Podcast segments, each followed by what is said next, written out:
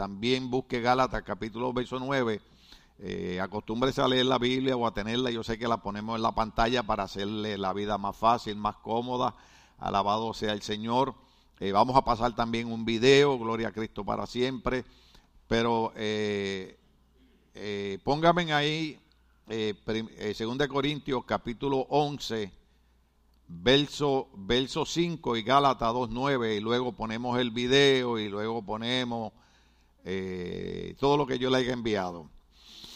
El apóstol Pablo en este mensaje que hemos titulado una simple explicación donde el apóstol Pablo de una manera simple o sencilla empieza a explicarle a la gente por qué razón a veces él tenía que ser tosco, por qué razón a veces él tenía que ser brusco, por qué razón a veces tenía que usar eh, eh, ciertas palabras que sonaban altisonantes. Yo a veces a propósito he utilizado palabras que usan en su vecindario y usted dice, no vuelvo más a esa iglesia porque la palabra que usó el pastor eh, fue una palabra maldicha, los ministros no deben hablar así. Nada, usted habla peor que yo. Cuando se enoja con sus hijos, se enoja con el vecino, para aquí para acá. Pero yo no uso malas palabras. Lo que pasa es que yo uso palabras en mi país que en su país son malas. Igual que usted usa palabras en su país que en mi país son malas. Yo a veces tengo hermanos bien buenos que cuando hablan conmigo usan palabras que yo digo, Señor, santifica mis oídos, cuida mi mente, cuida mi alma. Porque ellos creen que me están diciendo silla, pero yo estoy entendiendo otra cosa. Igual que una vez yo dije al lado de un mexicano una palabra y no la voy a repetir. Estaba en una comida y dije, mira, sácale esto. Y aquel muchacho se puso rojo, verde, amarillo, de todos los colores.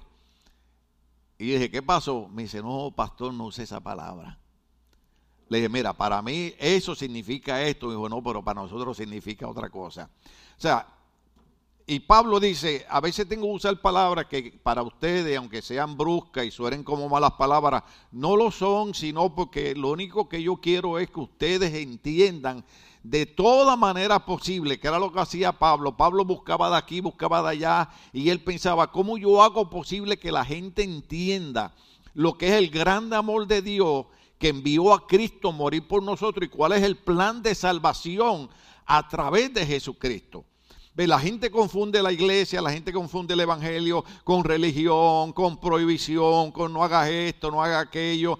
Yo expliqué aquí en el mensaje del viernes, en nuestra iglesia no le prohibimos nada a nadie, pero le guiamos, lo orientamos, le aconsejamos para que usted progrese en la vida, para que usted tenga éxito y usted tenga una buena relación con el Señor y usted aprenda a hacer un devocional diario, usted aprenda a leer la Biblia. La Biblia está cargada de consejos para toda situación de la vida, especialmente para consejos de, de, de la familia, así que es muy importante. Entonces, eh, eh, en Gala, en 2 Corintios capítulo 11.5, el apóstol Pablo, luego de todo lo que yo expliqué en los mensajes anteriores, habían unas personas que habían aprovechado que ahora no había persecución religiosa y ahora se creían superapóstoles, se creían los mejores que nadie en la iglesia. Y el apóstol Pablo es bien, bien claro. Pablo dice, yo no soy buen predicador, yo no sé hablar muy bien. Y hoy estaba escuchando a, un pastor americano que estaba diciendo algo que yo prediqué hace como 10 años aquí, cuando, cuando Moisés le ponía la excusa a Dios, diga conmigo excusa, porque es que, es que somos buenos para poner la excusa, ¿verdad? En el estudio que estamos da, dando en la universidad dice, las excusas no cambian nada, pero hacen sentir bien a todo el mundo. Lo repito, las excusas no cambian nada, pero hacen sentir bien a todo el mundo. Entonces, eh, él estaba hablando de cuando Moisés le dijo al Señor, yo soy tartamudo, yo no puedo ser predicador, ¿cómo tú me vas a mandar a predicarle a Faraón? Y el Señor le dijo, exactamente, eso es lo que yo estoy buscando. Yo no estoy buscando un buen predicador, yo estoy buscando a alguien que se atreva a transmitir la verdad de Dios. Yo he reconocido que yo no soy buen predicador, yo a veces digo palabras locas, digo cosas, pero aunque yo no sea buen predicador, pero tengo un mensaje que es lo más grande que existe, que es el mensaje del amor de Dios manifestado en la persona de Jesucristo. Entonces Pablo dice, yo tengo que buscar de alguna manera, aunque yo tenga que hablarle puertorriqueño, aunque tenga que hablar mexicano, aunque tenga que hablar hondureño, aunque tenga que hablar nicaragüense, aunque tenga, pero de alguna manera, aunque diga palabras que la gente salga diciendo, el pastor no debió usar esa palabra. Pero ¿cuántas veces usted le dice a su niño, ¿por qué te hiciste en el piso? ¿Qué palabra yo dije? ¿Alguien se atreve a decirla? Nadie se atreve a decirla, pero en su casa lo bien que la dice. ¿Ah? En su casa dice, ya pisé el del niño. Pero si la digo yo, oh, los pastores deben ser más serios. Sí, seriedad no tiene que ver nada con ser alegre. Seriedad no tiene que ver nada con disfrutar la vida. Seriedad es que si yo hago un negocio con José Luis, yo no le voy a hacer fraude. Eso es seriedad. La gente cree que porque uno se ríe. Una, una, vez yo me estaba riendo y una persona me dijo, adiós, pero tú no eres cristiano.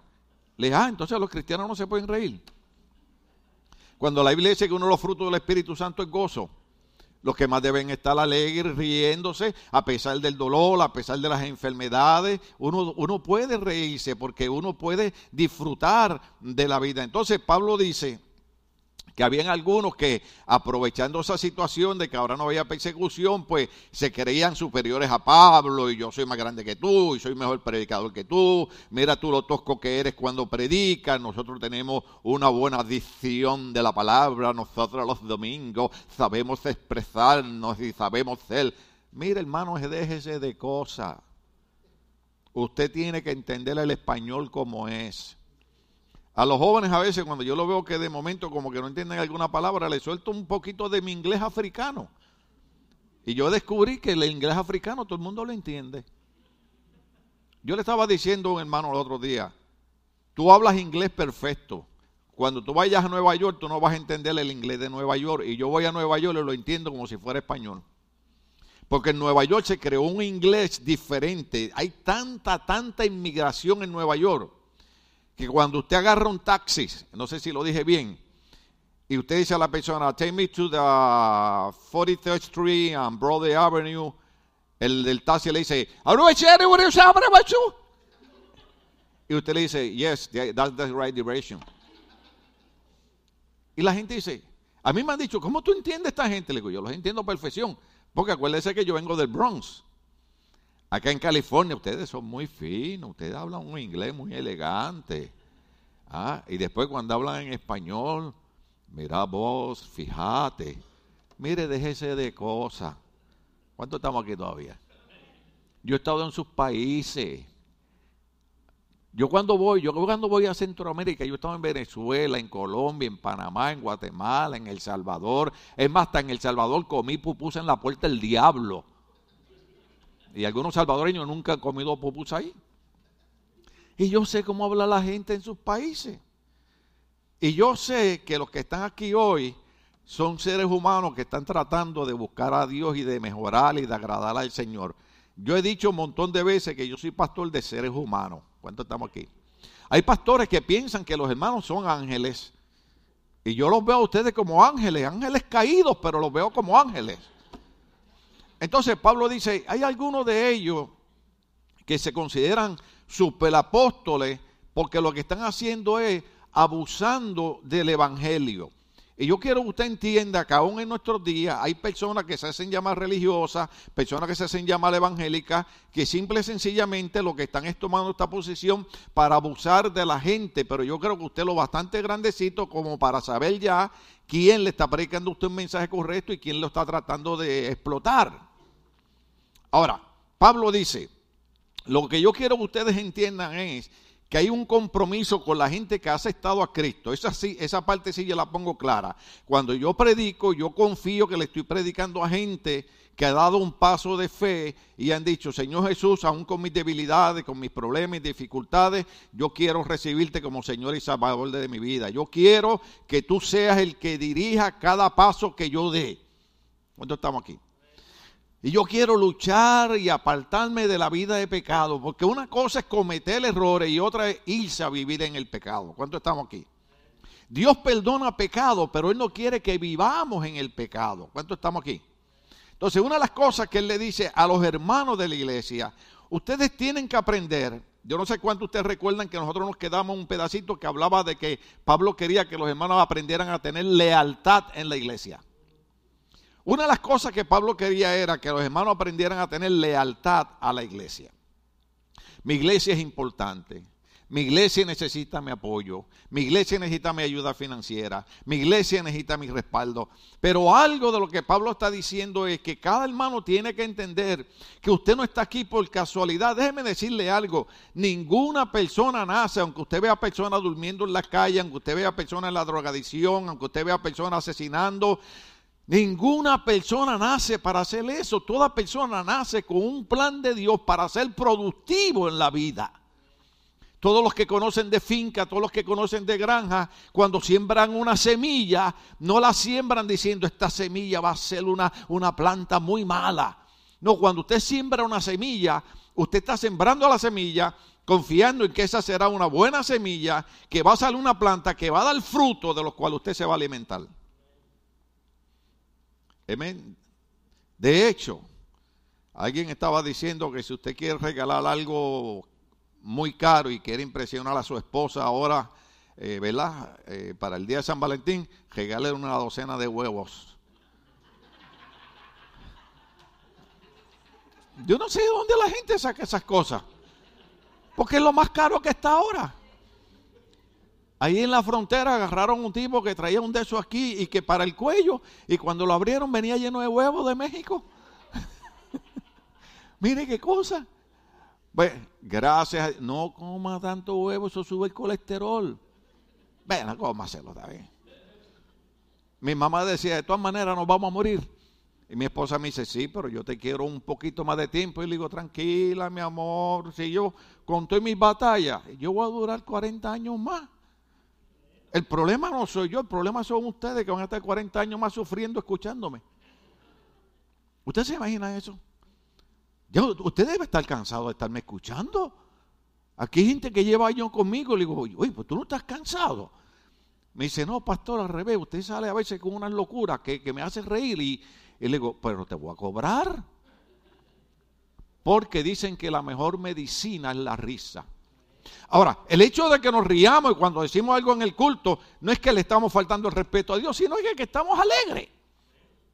Entonces, una de las cosas que Pablo quiere que nosotros entendamos es que nosotros debemos convertirnos. Ahora vamos a, Gálatas capítulo, capítulo 1, vamos a leer el, eh, perdón, Gálatas capítulo 2, verso 9.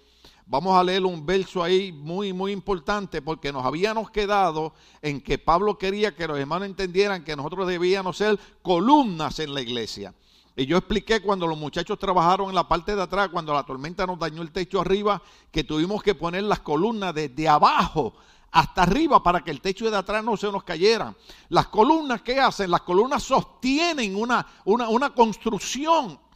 Entonces el apóstol Pablo habla y dice, ustedes son una semilla, ustedes son una creación que Dios quiere que ustedes comprendan que ustedes son columnas en la iglesia, que su llamado no es dividir la iglesia, no es crear problemas en la iglesia, no es dejar que la iglesia se vaya al piso, sino ser la persona que se convierten en columna para sostener la iglesia en pie sostener la iglesia levantada. Por eso en, en, Gálatas, yo creo, yo creo que es, Gálatas, Gálatas capítulo 2, verso 9. Mira a por ahí, Gálatas 2, 9.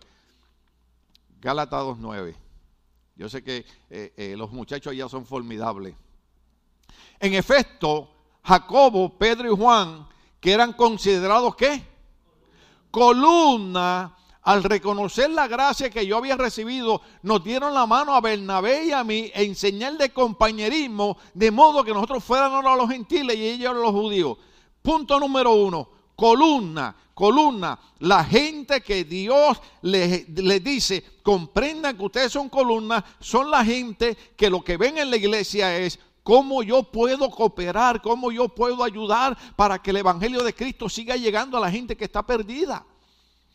Vivimos en una sociedad, hermano, donde, donde eh, eh, eh, terminó, dijo René ahorita, que acaba de terminar enero y, han habido más muertos en enero que días. ¿Usted sabía eso? En, 23 días del mes de enero habían, habían 39 muertos ya. asesinado. La sociedad vive un caos, la sociedad vive una desesperación. Y no importa lo que diga el gobierno, no importa cuánto estímulo, no importa cuánta finanza, el único que puede hacer algo por nosotros se llama Jesucristo de Nazaret. Es el que puede trabajar en nuestra mente, en nuestro cerebro, en nuestra alma, en nuestro corazón. Déjame decirte algo. Tú recibes el cheque del estímulo del gobierno y prepárate porque ahora pasaron la noticia y dijeron, y todos los que recibieron un cheque del estímulo tienen que pagar tases, impuestos para los que no entienden el, gringo. ¿Ah? Y usted cuando lo recibió, ¡Uhú! ¡Aleluya! Vamos a comer, vamos para aquí, vamos para allá. Y ahora el gobierno le está diciendo, come over here, baby. Pero cuando Cristo te da algo, Cristo no te lo cobra y es para siempre. Por eso yo todas las noches, aunque me sea difícil con el ruido de la avenida, con el ruido de los carros, eh, Salmo 4, 8, en paz me acostaré y asimismo dormiré, porque solo tú, oh Jehová, me haces vivir confiado. Me puedo acostar en paz, ¿sabe por qué? Porque cuando nosotros confiamos en Dios sabemos que no importa lo que se levante, la enfermedad, el problema, la situación económica, hay un Dios al lado de nosotros que dice, para el que cree, todo es posible.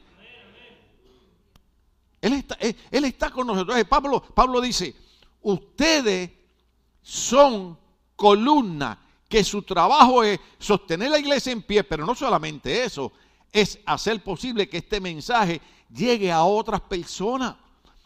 Porque hay personas que pueden tener, eh, eh, una vez yo leí aquí un, artículo que, la, parte que más se me quedó fue de gente que tienen casas pero no tienen hogares. Hay gente que tiene tremenda casa, tremenda mansión. Yo he pasado por lugares que he visto casas que he dicho, wow. Y después viene a mi mente, ¿Habrá un hogar ahí adentro? Usted sabe que hay gente que tienen, tienen casa, piscina, jacuzzi, pero no hay relación familiar. Alabado sea el Señor. Yo siempre me recuerdo en mis primeros años aquí, porque yo soy tan inmigrante como usted y sufrí como usted y sé lo que es la, discriminación racial como usted. Todavía me discriminan, alabado sea el Señor. Y yo llegué aquí a dormir en un garaje con un frío pelú de esos, hermanos. Llegué aquí en enero del 83, venía de Puerto Rico con el calorcito ese rico de mi país. Y cuando llego acá digo, Dios mío, ¿qué es esto? ¿Dónde me metiste, Señor amado? Oiga, hermano. Y yo sé lo que es pasar las mismas necesidades que cualquier otra persona. Pero ¿sabe qué? Dios nunca me dejó abandonado. Yo decía, ¿dónde estoy? ¿Qué hago aquí? ¿Qué voy a hacer? ¿Para qué me traíste? Dios tenía su plan, Dios tenía su propósito, pero me tenía que hacer enseñar la importancia de que no era la grande comida. Es más, le voy a decir algo. Yo a veces iba a casa de mi suegra, casa de mi esposa Cindy, y mi suegra le encantaba hacer quesadillas, las tortillitas aquellas con queso, ¿verdad? Y, yo llegaba a visitar y, yo con las tripas pegar en la espalda, ¿no?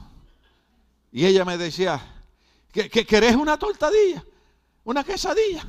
Le decía, no, no, no, estoy bien. Pero comete una, no, no, no, estoy bien. Pero por dentro bien mal. Estoy bien hambriento.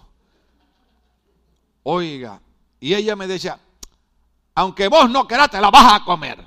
¿Y quién le dice que no a la suegra? Oiga, yo me sentaba y ella venía y me ponía dos quesadillitas. Yo no sé usted, hermano. Olvídese, ahora sí que me va a perdonar. Olvídese de los huevos rancheros olvídese de la langosta, olvídese de los tacos al pastor, le he dicho, no coman tacos al pastor. Unas quesadillitas con queso derretido adentro. Cuando aquello caía aquí, yo sentía como que subía al tercer cielo y caminaba por el paraíso. Porque hay veces que usted come buena comida, pero no tiene paz. Pero a veces es como una comida sencillita, pero en paz, en armonía. ¿ah? Está sentado con su esposo, con su esposa y sus hijas, y hay un buen ambiente. ¿De qué vale tener una buena comida y estar peleando con, con... Ya se terminó el mensaje. Prefiero unas tortillitas con queso derretido adentro, con alguien sonriéndome, con alguien diciéndome, mira vos que fíjate que para aquí, que para allá, que lo otro. A estar ¿Te has visto a alguien comiendo, masticando y mirándolo mal? Entonces, Pablo dice, ustedes son columna de una manera sencilla. Le estoy dando una explicación bien, bien común. Ustedes tienen que comprender que como columnas de la iglesia, Ustedes deben irse alejando del mundo de pecado. No quiere decir que yo no puedo tener amigos, no quiere decir que yo no puedo ir a una fiesta de la familia. Lo que estoy diciendo es que uno se va apartando de aquello que hace daño a nuestra vida y nos convertimos en columna para, para sostener la obra de Dios, para hacer posible que la obra de Dios siga creciendo y siga alcanzando otros lugares. Yo les dije ahorita cuando estábamos enseñando la foto, que no sé si tal vez salió por los medios más de 10, 10 millones 590 mil cajitas llegaron a niños pobres, de lo cual nuestra iglesia por años que ha recibido certificado y acabamos de leer la nota que nos enviaron dándonos la gracia. ¿Por qué? Porque de nada me sirve a mí yo tener una buena comida en mi mesa sabiendo que hay niños que no han comido en todo el día. Entonces, cuando nos convertimos en columna, Queremos ser parte de los que hacen posible que la obra de Dios siga caminando. Mire, yo sé que muchos de nosotros estamos peleando con enfermedades. ¿Que Dios dejó de ser Dios? No, no, no, él no dejó de ser Dios. Yo no sé si tal vez porque somos humanos o tal vez porque nos está enseñando algo, pero sea lo que sea, mejor es decir como dijo Job, Dios dio, Dios quitó, sea el nombre de Dios glorificado. Lo importante es que cuando yo me muera, tranquilo, faltan 40 años todavía, yo me vaya con Cristo. Porque de qué me vale yo tener riqueza, tener buena casa, no haber hecho nada por la obra de Dios y morirme y abrir mis ojos. Dice la Biblia que hubo un rico que murió y abrió sus ojos en un lugar de tormento. Prefiero ser pobre aquí y cuando me muera abrir mis ojos donde hay calles de oro y mal de cristal y las puertas son de perla. Yo no sé si usted me está entendiendo. Yo a veces le digo al Señor, Señor, yo a veces parezco un fanático predicando. Y el Señor me dice, no eres fanático, es que has comprendido lo que ha hecho Dios a través de Cristo en tu vida y entiende para dónde tú vas cuando le eres fiel a Dios. Pero yo quiero ser útil para Dios. Yo quiero hacer posible que como columna del Evangelio este mensaje llegue a otras personas. Entonces, Pablo lo pone de esta manera. Observe esto. Jacobo, Pedro y Juan, que eran considerados columnas, o sea, eran unos líderes fuertes en la iglesia. Líderes, líderes. Usted dice, ay, es que yo no me atrevo a hablar delante de la gente. Yo tampoco, yo soy, tímido, hermano, mi personalidad es timidez. Ninguno lo creyó. serio, hermano, serio. Mi persona, yo soy, yo soy tímido. A mí, a mí no me gusta hablar. Yo no sé cómo Dios me pone de pastor. Usted sabe lo que yo tengo que pararme aquí a predicarle a ustedes. Y algunos de ustedes me miran así con ese cariño. Siga, pastor, siga predicando. Otros me miran así con los ojos y me dicen, ¿y qué con vos cuando vas a parar? Imagínense. Y Dios me pone de predicador. Porque Dios ha llamado a cada persona a trabajar en el Evangelio de Cristo en una que otra cosa. No todos somos pastores, no todos somos apóstoles, no todos somos profetas, no todos somos predicadores, pero todos tenemos una función, porque la Biblia dice que nosotros somos el cuerpo de Cristo y el cuerpo se compone de diferentes miembros y cada miembro del cuerpo ejerce una función. Yo tenía un amigo mío que se llamaba Edwin, era un morenito, y le pusimos 19. Y usted dice, pastor, usted sale con unas cosas. Le pusimos 19 porque cuando jóvenes robábamos caña. ¿Cuántos robaron caña alguna vez en su país? Nadie. Aquí todo el mundo ha sido santo toda la vida, Señor. ¿Para qué les predico? Nadie robó gallina, nadie robó vaca, nadie... Entonces nosotros nos metíamos en la refinería donde hacían el melado y hacían el azúcar. Y yo llegaba a mi casa con bolsos de azúcar y le decía a mi mamá, vieja, los mexicanos, en Puerto Rico vieja la mamá. ¿Ok? Mira, traes azúcar. ¿Y dónde trajiste ese azúcar? tranquila, tranquila, que la conseguí. Nada, yo metí en la refinería robando azúcar. nadie levante la mano, pero aquí uno que otro, que ya Dios lo perdonó, que ya Dios lo lavó en su sangre, en algún momento se le pegó algo en las manos. ¿Usted ha visto la película esa de, de Home Alone? ¿Usted ha visto el ladrón que se pone tape, que se llaman de Sticky Bandy? Que, que, está Santa Claus así pidiendo dinero en Navidad y él mete la mano y se le pegan todas las monedas en el tape. Algunos de ustedes eran de Sticky Bandy también. Bueno, está bien. No vinieron hoy los Sticking Bandy. Ustedes nunca se le pegó. hermano, y nosotros, nosotros hacíamos, hacíamos todas esas cosas, eh, eh, eh, nos metíamos ahí. Entonces Edwin, viendo que las máquinas están prendidas, trata de agarrar un bolso de azúcar y una de las máquinas le vuela el dedo. Este, el dedo pulgar completo, se lo voló quedó así. ¿Ahora te entiende por qué le pusimos 19? 10 y 10, 20 menos menos 1, 19. Y no, lo, y no lo llame por Edwin porque no le va a contestar, tiene que decirle 19. ¿Qué fue?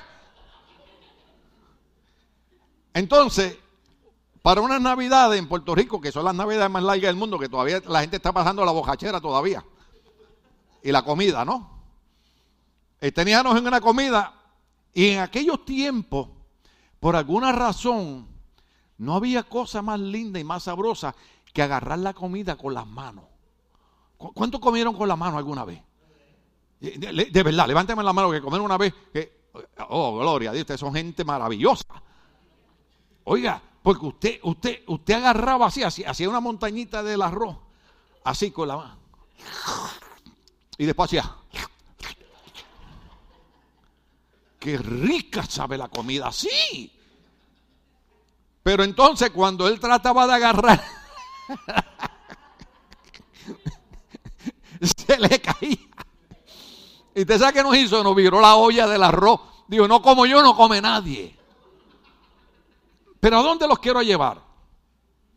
Simplemente faltándole el dedo pulgar, le hizo a él comprender cuán importante es cada pieza de nuestro cuerpo. En la iglesia, cada hermano es una pieza del cuerpo y cada hermano tiene su valor y cada hermano tiene su función dentro del cuerpo de Cristo. Que usted no lo quiera hacer es otra cosa. Pero déjeme decirle algo, cuando usted va a terapia física, le dicen, si tú no mueves ese brazo, si tú no mueves esa pierna, se te va a atrofiar y después no vas a poder caminar. Mi sobrina, eh, en Puerto Rico le llamamos espoliones, se le lastimaron los hombros, los dos hombros, y la tuvieron que operar, y la mandaron para terapia. Y, le decía, levanta el brazo, y ella hacía así. Que levanta el brazo, y, y, la, y la terapista le dijo, me vas a odiar, porque vas a gritar, le dijo, muerde esta toalla. Y le cogió el brazo hermano y se lo levantó y mi sobrina dice que casi ahorca a la enfermera. Entonces, hoy en día, usted va y ella se levanta los dos brazos y dice, y la terapista me enseñó gente que el brazo le llega hasta mitad porque por no aguantar el dolor, prefirieron no agarrar la terapia. O sea, se les atrofió el movimiento y la función cuando nosotros olvidamos que somos columna y que estamos llamados para esparcir el Evangelio de Cristo y especialmente, repito, perdóname la redundancia, en una sociedad que está en un caos mental, emocional, familiar, nosotros no podemos dejar que nuestra vida espiritual se atrofie. Nosotros tenemos que seguirnos envolviendo y tenemos que seguir trabajando para que el Evangelio de Cristo llegue a esas personas que necesitan lo que nosotros tenemos. Porque no importa cuán mal esté la situación, hermano. Yo siempre puedo orar a Dios y saber que Dios de alguna manera va a hacer algo. ¿Usted sabía eso? Dios de alguna manera va a hacer algo. La gente me pregunta a mí. Yo le dije que ayer mi hijo cumplió nueve años, dos meses haber muerto. La gente me dice, ¿cómo usted se ríe? ¿Cómo usted predica? ¿Cómo usted esto? Le digo, a mí no me lo pregunte. Pregúntaselo a Dios. Lo que yo sé es que cuando uno sigue obedeciendo a Dios y sigue trabajando para Dios, de alguna manera Dios te da la fuerza y te da el poder para vencer, porque la Biblia dice que Dios nos daría el poder aún para hacer riquezas. O sea, no, me, no me pregunta a mí que yo le explique cómo Dios hace las cosas, porque Dios es soberano. ¿Ve? Yo lloraba predicando y la gente decía, el pastor llorando. Pero Dios decía, pero ese que está llorando es el que me va a seguir obedeciendo. ¿Por qué? Porque yo no podía olvidar que yo tenía una función en el cuerpo de Cristo. Por ejemplo, parte de mi función, que tal vez usted no ha agarrado la onda, pero ahora se lo voy a decir, aunque se enoje. Dije que ahorita eh, dijo eh, eh, Pancho Villa, que mencioné al principio, el revolucionario. ¿Alguien se acuerda el nombre? Ajá, pen es lo que tienen ustedes ahora mientras yo predico. no, pero exactamente. Eh, eh, pen, el revolucionario, dijo, si tú tienes miedo de ofender a la gente, entonces no le puedes decir la verdad. Por déjeme decirle una verdad. Todos los que vienen a esta iglesia, lo que no se dan cuenta es que en cada mensaje su alma, su mente, su corazón, su espíritu, todo su ser está siendo renovado, porque la Biblia dice que el Señor renovaría nuestras fuerzas como las del águila. Y cada vez que usted viene a un culto, usted puede venir enfermo, usted puede venir con problemas, usted puede venir desanimado, usted puede venir arrastrado, pero Dios en cada mensaje le renueva las fuerzas como al águila y le dice que puede seguir volando, puede seguir volando. Eso, es lo que ocurre en cada mensaje. Porque en cada mensaje yo le inyecto la palabra de Dios. La palabra de Dios. La palabra de Dios. Ahora, yo hago ese trabajo. Voy a hacer un alto en ese verso ahí.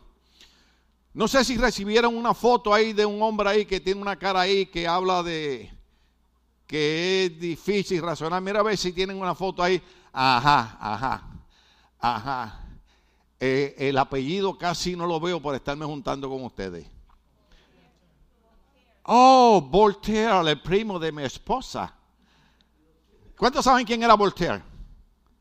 Come on, ustedes están usando un montón de cosas que inventó él. Voltaire decía, es difícil. ¿Es qué? Es difícil liberar, ¿cómo? Liberar a los. Dígalo. Dígalo.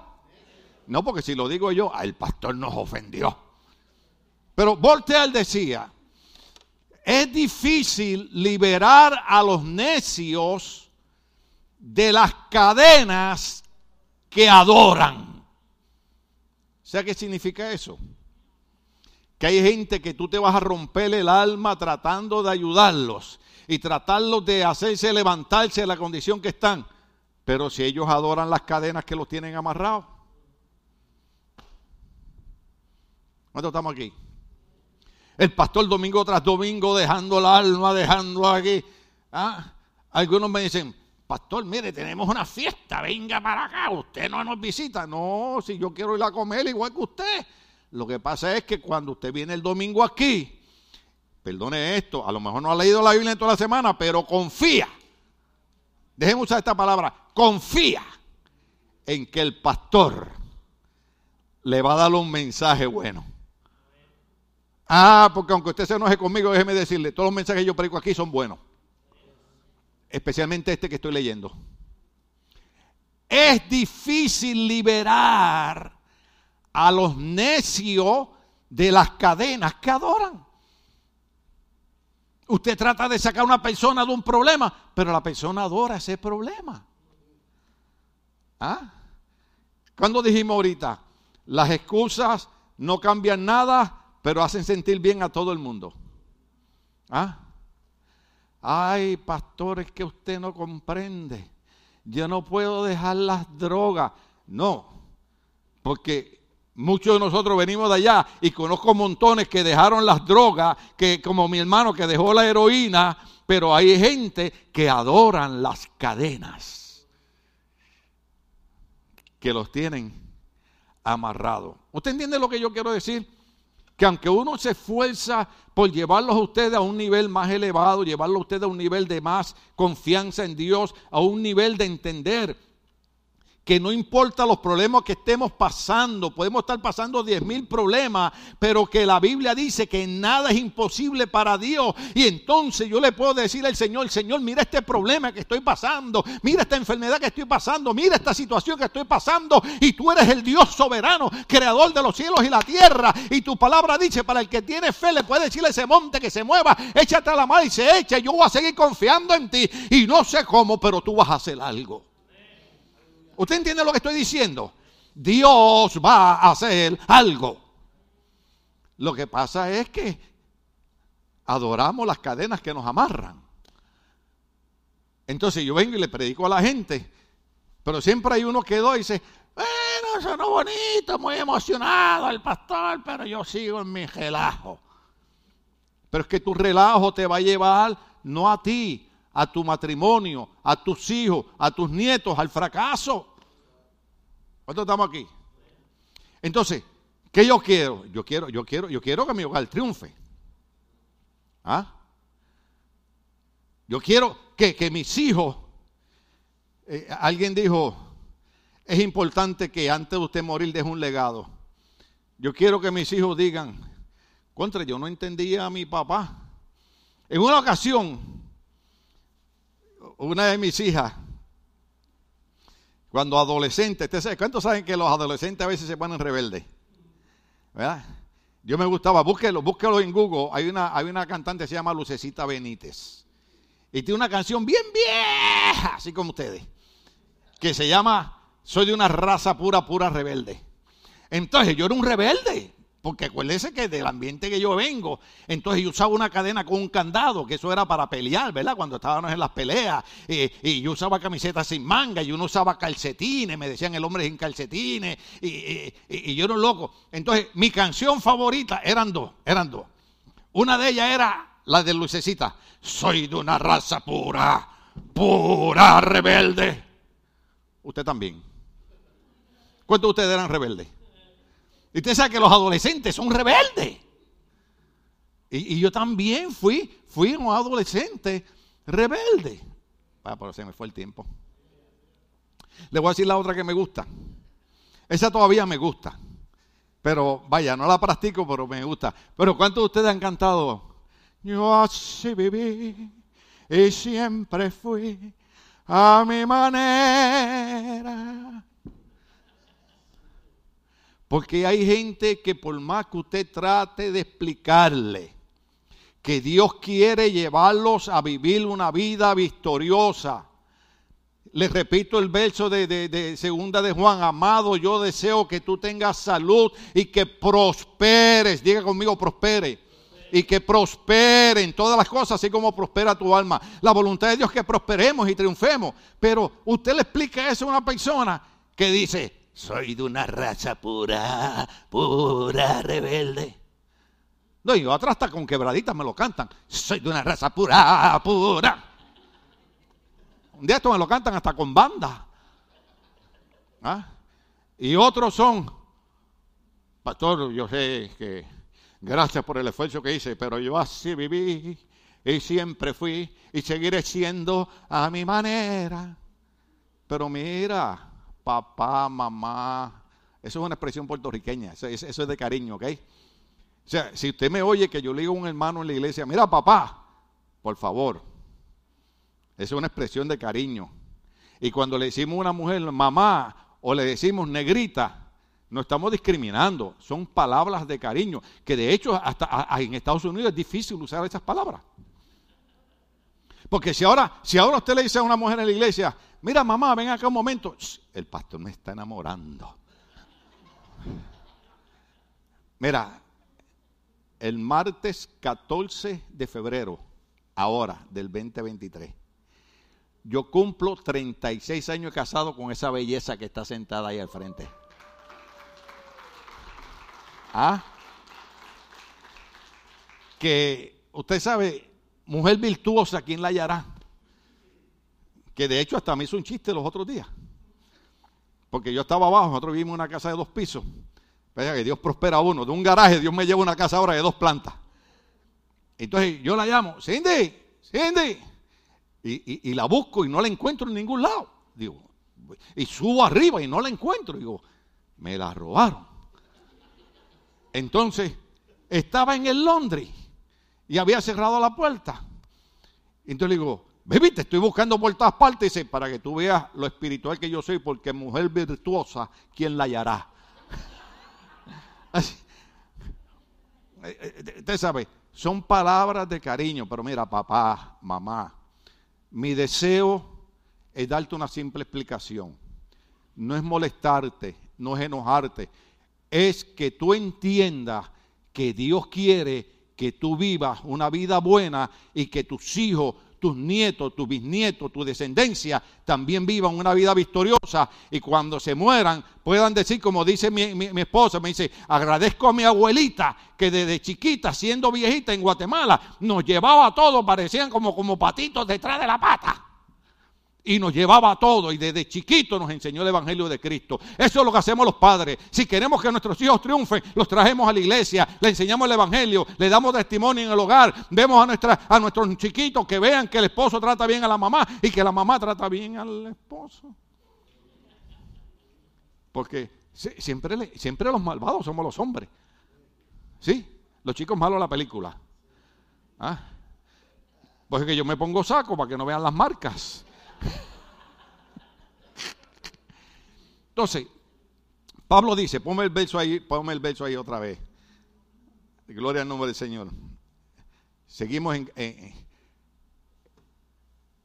eran columnas, entonces estas columnas, esta gente que entiende la función que ellos ejercen en el cuerpo, dice, al ellos reconocer la gracia que yo había recibido, porque recuerde que Pablo era el hombre más malo que había, era perseguidor de la iglesia. ¿Cuántos se acuerdan?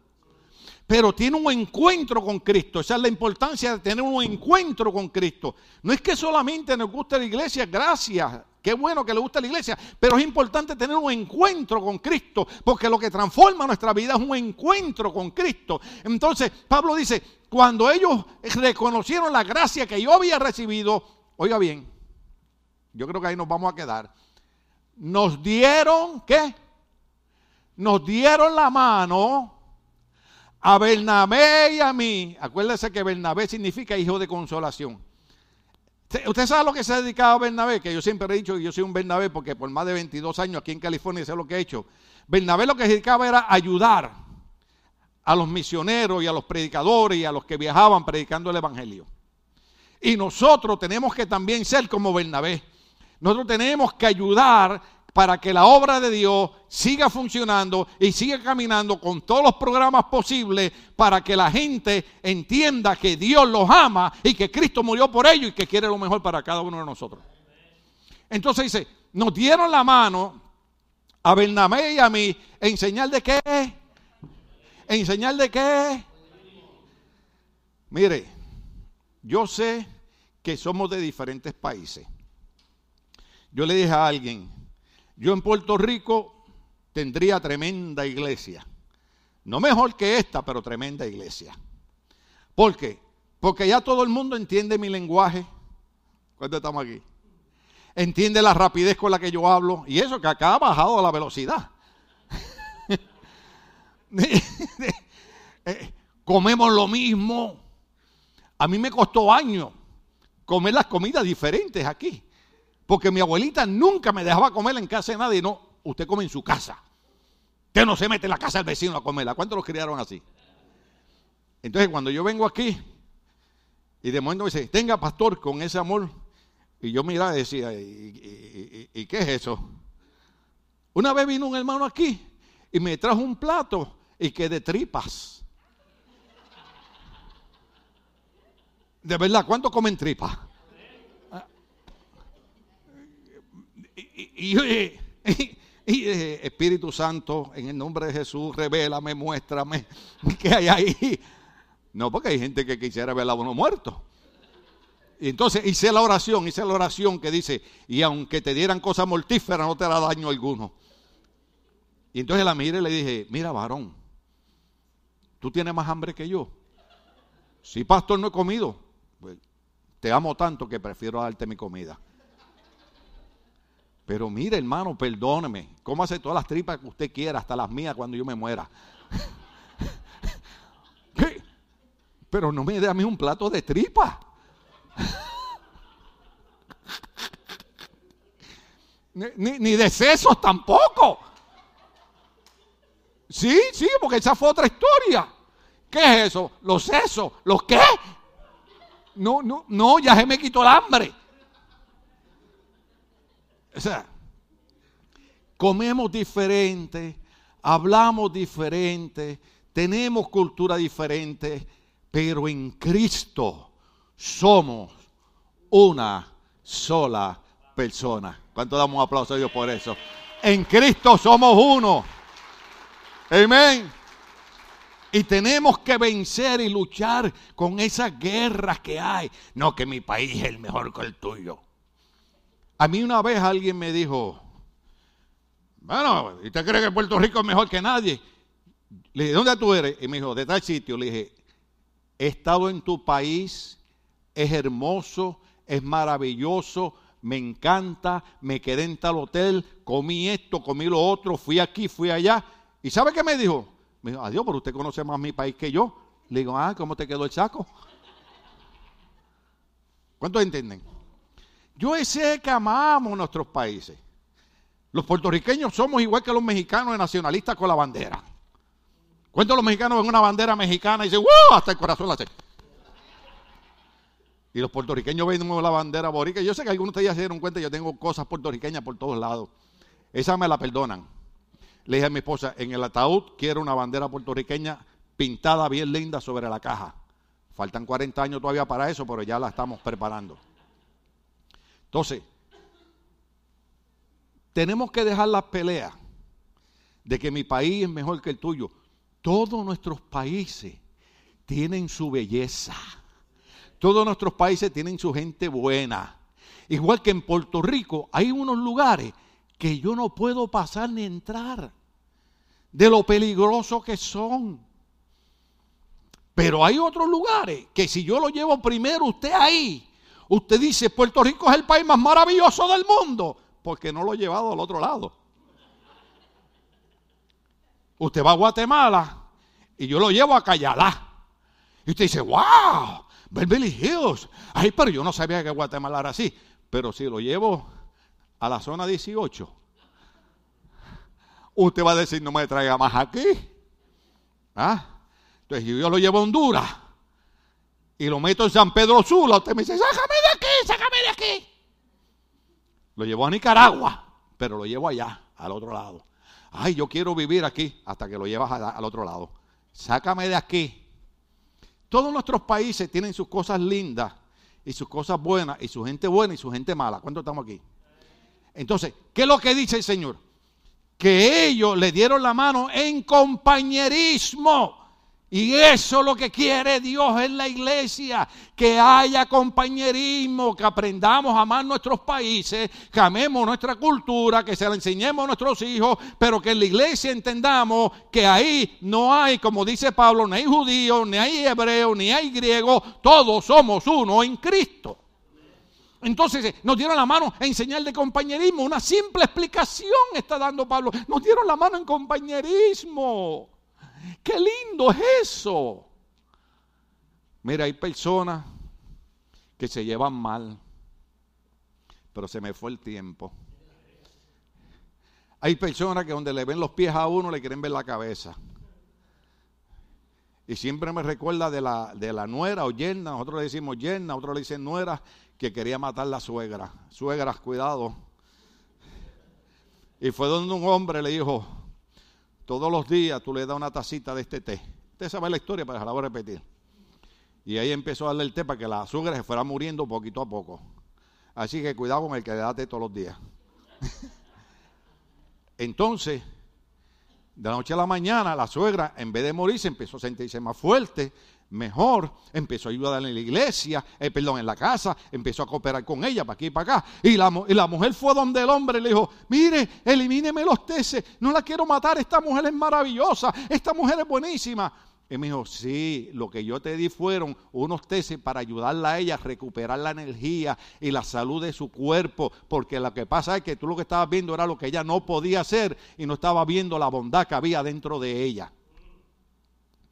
Y hay veces que hay gente que no la pasamos porque nada más estamos viendo la parte mala y no vemos la parte buena que hay en ellos.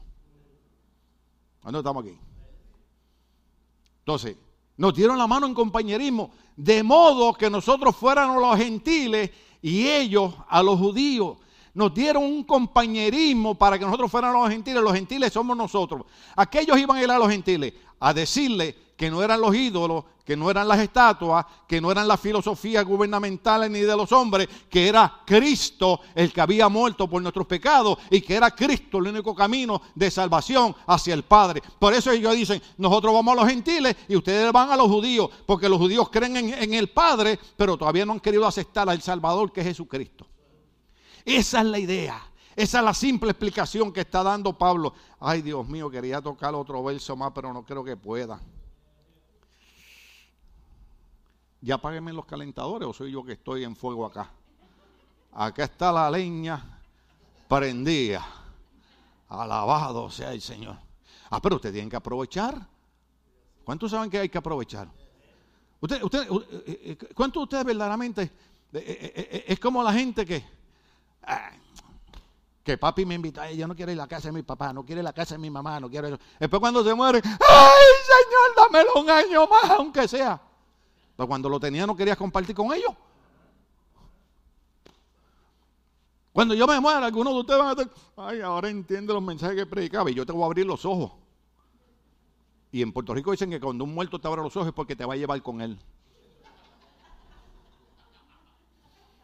Ay, yo se lo dije a mi esposa y ella tiene todas las instrucciones. Cada vez que usted pase por la caja, ay, pastor, yo le voy a hacer. Y antes que usted se siente, ya sabe que se va conmigo.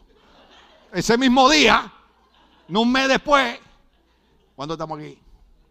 Ok. El otro verso es maravilloso. El otro verso es bueno porque nos tocaría 2 Corintios 8 a 9 para mezclarlo con Filipenses capítulo 4. Pero ese necesita un poquito de más explicación. Pero hasta aquí, ¿cuántos comprendimos el mensaje? ¿Cuántos comprendimos que somos columna y que es nuestro deber mantener la obra de Dios levantada. ¿Cuántos comprendimos que debemos tener compañerismo en la iglesia? ¿Cuántos comprendimos que tenemos que llevar el Evangelio de Cristo? ¿Cuántos comprendimos que hay una situación horrible en medio de nuestra sociedad y que somos nosotros los que tenemos la verdad del Evangelio? Amén. Así que llévese eso en su corazón estamos de pie. Gloria al nombre del Señor. Aleluya. Damos el aplauso al Señor.